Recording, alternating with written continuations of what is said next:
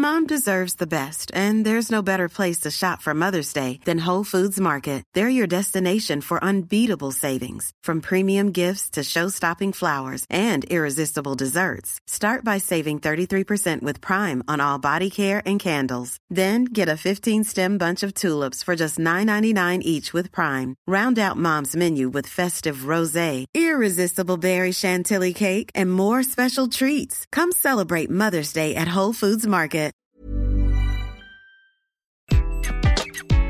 Bonjour, dans cet épisode, je vais vous expliquer comment bien gérer vos émotions.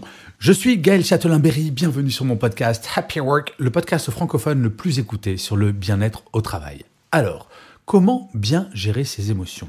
C'est vrai, parfois on est un peu embêté pour les gérer, notamment au travail. Alors, la situation s'est un petit peu améliorée depuis la pandémie. Oui, avant la pandémie, avoir des émotions au travail, c'était quelque chose de totalement interdit, pour ne pas dire tabou.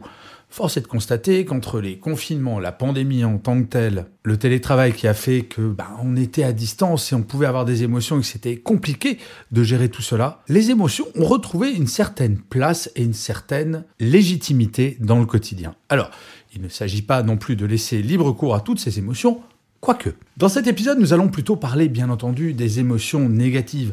Les émotions positives, on aime plutôt bien en avoir et nous savons généralement bien les gérer. Non, nous allons parler des émotions négatives, les émotions qui vont plutôt nous tirer vers le bas. Avant de commencer, je voudrais tout de même vous rappeler qu'une émotion négative, nous allons y être trois fois plus sensibles qu'une émotion positive. Si nous n'y prêtons pas attention, une émotion négative peut très vite prendre toute la place dans notre esprit et vraiment nous empêcher d'avancer. Pour gérer une émotion négative, il y a quatre étapes extrêmement simples. La première étape quand vous avez une émotion négative, c'est de l'accepter.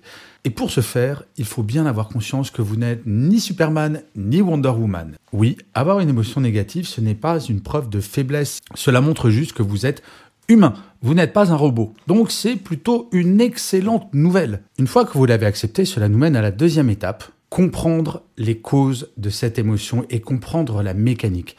Pour faire une pause, c'est tout simple, vous pouvez très bien vous arrêter de travailler, par exemple, prendre un papier, un crayon, et noter ce qui se passe précisément chez vous. Notez pourquoi vous ressentez cela, qu'est-ce qui se passe dans votre esprit? Marquez ce temps d'arrêt, cela va vous permettre déjà de déculpabiliser d'avoir cette émotion, de vous dire, ben, oui, c'est normal que j'ai une émotion négative. Je vais vous donner un exemple. Si vous faites une énorme bourde au travail, oui, c'est normal de mal se sentir. Analysez cette émotion négative. Si c'est dans le cadre d'une erreur, c'est par exemple prendre un papier, un stylo et de dire, voilà, ok, je comprends pourquoi j'ai cette émotion négative, mais potentiellement quelles vont être les conséquences de mes erreurs?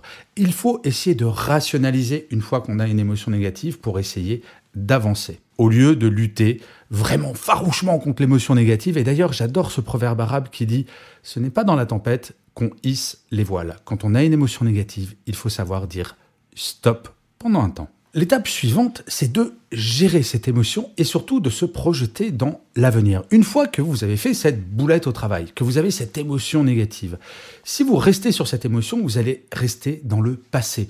Vous allez ruminer cette erreur. Vous allez vous dire, mon Dieu, mais je suis nul, je suis vraiment un incapable ou une incapable.